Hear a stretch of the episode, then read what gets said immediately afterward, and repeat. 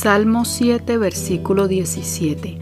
Alabaré a Jehová conforme a su justicia y cantaré al nombre de Jehová el Altísimo.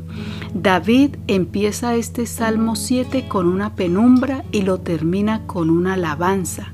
Esto nos muestra su gran confianza en la justicia de Dios y no solamente confiaba en la justicia divina, sino que lo reflejaba con sus actos y decide descansar y dejar sus problemas en las manos de Dios.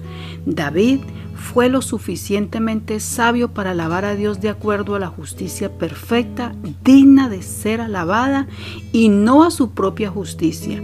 La alabanza a la justicia de Dios es la declaración de la batalla ganada.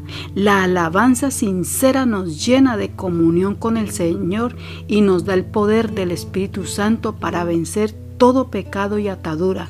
La alabanza nos dará el poder, la fuerza y la respuesta de Dios para ser libres. La alabanza nos lleva a reconocer la santidad de nuestro Dios y anhelar más ser como Él.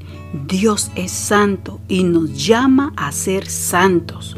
David sabía a quién alababa, al único digno de ser alabado, como lo dice Apocalipsis 4, versículo 11. Digno eres, Señor Dios nuestro, de recibir la gloria y el honor y el poder, porque tú creaste todas las cosas y por tu voluntad existen y fueron creadas. A Dios le pertenece todo, porque Él fue el creador de todas las cosas. Él es digno de, recibir alabanza, Él es digno de recibir honor, Él es digno de recibir el poder, de recibir gloria. Y termina el salmista cantando, al Altísimo se describe la grandeza, la soberanía de Dios y todo está bajo su control y sabe qué hacer cuando las cosas son injustas. La justicia de Dios no nos defrauda. David estuvo dispuesto a asumir su propia responsabilidad, actuó en limpia conciencia y actuó en completa dependencia a Dios.